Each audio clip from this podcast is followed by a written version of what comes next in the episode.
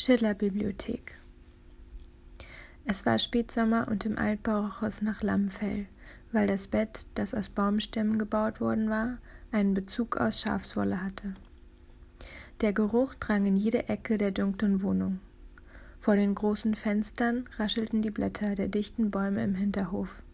Manchmal lärmte die Baustelle, bei der man keinerlei Fortschritt feststellen konnte. Arabische Musik aus einem der benachbarten Fenster.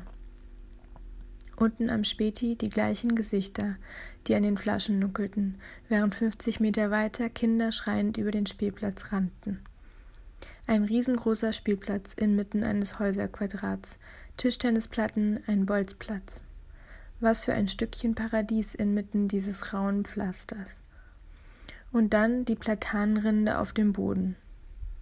Es war gegen Abend und sie hatte die Idee, in die Bibliothek zu gehen und einen Film auszuleihen. Er sagte, ja, das klingt toll. Also ging ich mit ihnen. Ein Spaziergang durchs Kiez. Vorbei am türkischen Supermarkt mit den endlosen Gemüseauslagen, an Hundehaufen, über denen Fliegen kreisten, und an Shisha rauchenden Arabern auf Metallstühlen. Hier rechts rein, sagte sie, und wir folgten ihr. Wow, sagte ich, das ist also die Schiller-Bibliothek. Ein modernes Gebäude mit sauberem Boden und schicken schwarzen Regalen, lauter Hinweisschildern, die in Richtungen zeigten. Hier findet man bestimmt alles. Geil, oder? sagte sie, und wir hüpften fröhlich rauf in den zweiten Stock. Eine riesige DVD-Sammlung empfing uns, und wir stöberten ein, eine Ewigkeit. Jeder von uns kam am Ende mit drei Filmen auf dem Arm aus der Bibliothek. Ein Haufen Trash.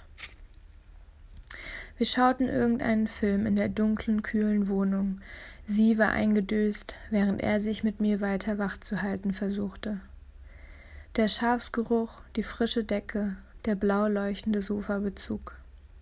Ein Abend aus vergangener Zeit. Sie war genervt und müde, er besorgt und nervös. Ich froh, weil ich bald auch in dieser Stadt wohnen würde und in meine eigene Kiezbibliothek gehen könnte der Charme dieser Wohnung, der nie wiederkam, nachdem sie ausgezogen war. Menschen gehen auseinander, und was bleibt, ist das Gefühl eines Spätsommers, ein Abend in der Bibliothek.